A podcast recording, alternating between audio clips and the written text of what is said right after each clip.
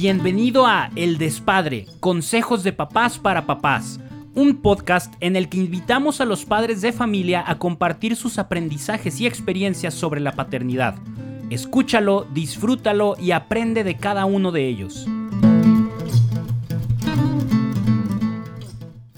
A lo largo de los años he admirado muchos laicos dedicados a la evangelización, predicadores, músicos, líderes de campamento. Crecí yendo a sus conciertos, conferencias o leyendo sus libros o artículos en los cuales predicaba acerca de muchos temas muy interesantes. Poco a poco fui desarrollando una admiración especial por muchos de ellos, tanto por su talento como por su testimonio, a tal grado que mi vida fue inclinándose hacia la idea de que algún día yo podría hacer lo mismo que ellos, influir, ayudar y mejorar, aunque sea un poco, la vida de cada una de las personas que se cruzaran en mi vida. Dediqué mucho tiempo y esfuerzo en imitar su estilo de vida, y con el tiempo logré encontrar un estilo particular para mi llamado, hasta que Dios me dio un ministerio en el cual podría yo desarrollar mi potencial y darle mi sello particular. Con los años, fuimos edificando el ministerio de campamentos Lolek, el cual Dios puso en mis manos para gloria de su nombre. En alguna ocasión, platicando con un gran amigo de Guadalajara, quien fue pionero en los campamentos a nivel nacional, me comentó que sus hijos rara vez se habían involucrado en sus asuntos ministeriales, que ninguno de ellos había decidido seguir sus pasos, que por supuesto eran excelentes hijos, pero del tema del llamado que todos tenemos a llevar el Evangelio a aquellos que no han oído hablar de Jesús no había sucedido nada. Me contó de otros casos similares, de grandes músicos u otros emprendedores de la fe que habían pasado por la misma experiencia.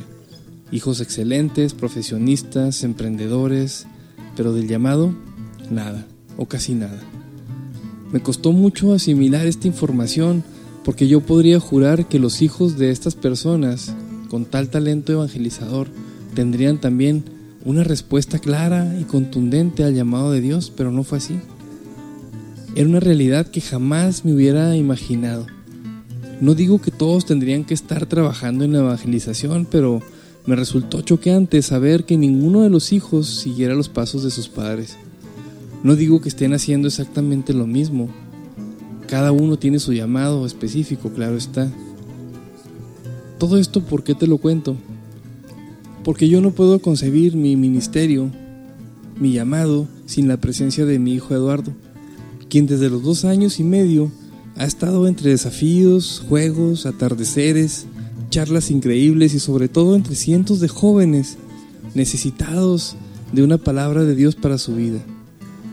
Mi hijo se ha paseado entre las distintas actividades del campamento durante casi nueve años, observando y analizando con su naturaleza de niño las cosas que suceden a lo largo de un campamento sin una función específica dentro de la organización, Eduardo impregna de su personalidad el lugar en el que se para, ya sea para observar o para platicar con algún campista.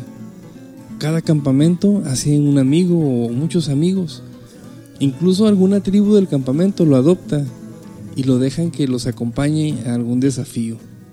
Se relaciona de forma especial con el equipo de líderes o bien me busca para jugar un rato con un balón en los momentos en que todos están ausentes. He visto a mi hijo postrarse con cinco años ante la presencia de Jesús sacramentado al pie de un río. También lo he visto orar de manera profunda y concentrada sin que nadie le indique cómo es que deben de ser las cosas. En los atardeceres, Eduardo encuentra una piedra donde sentarse para presenciar la caída del sol y cantarle al Señor. Incluso cuando un campista llega a sensibilizarse de tal forma que su experiencia desemboca en llanto, Eduardo deja lo que está haciendo en ese momento y acude al joven para brindarle un fuerte y sincero abrazo, una vez más, sin que nadie le aconseje o le diga qué tiene que hacer. Yo no sé si él decidirá seguir mis pasos o hará caso al llamado de Dios. Ruego, de verdad ruego porque así sea. Pero lo que sí sé es que mi hijo me evangeliza cada vez que está en un campamento. Y verdaderamente creo que es la forma que tiene Dios de alcanzarme y decirme que yo también necesito de su misericordia y de su perdón. Dios, a través de Eduardo, me indica que el primer necesitado de su amor soy yo y me habla a través de su presencia. Por esa razón, yo no puedo entender mi relación con Dios ni mi lugar en Lolec sin mi pequeño hijo de 11 años. De verdad yo deseo que cuando tú seas papá, o si ya eres papá, puedas tener esta experiencia que yo tengo, de vivir estos momentos tan significativos, experimentar momentos de oración con tus hijos y que te vean compartir la fe con los demás.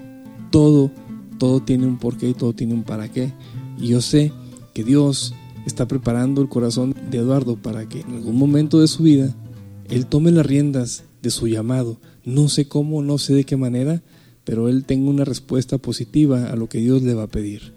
Para mí eso es importante. ¿Por qué? Porque es mi hijo. Y si yo me preocupo o si yo trabajo para buscar la salvación de los demás jóvenes, con más razón lo haría para que mi hijo alcanzara la suya.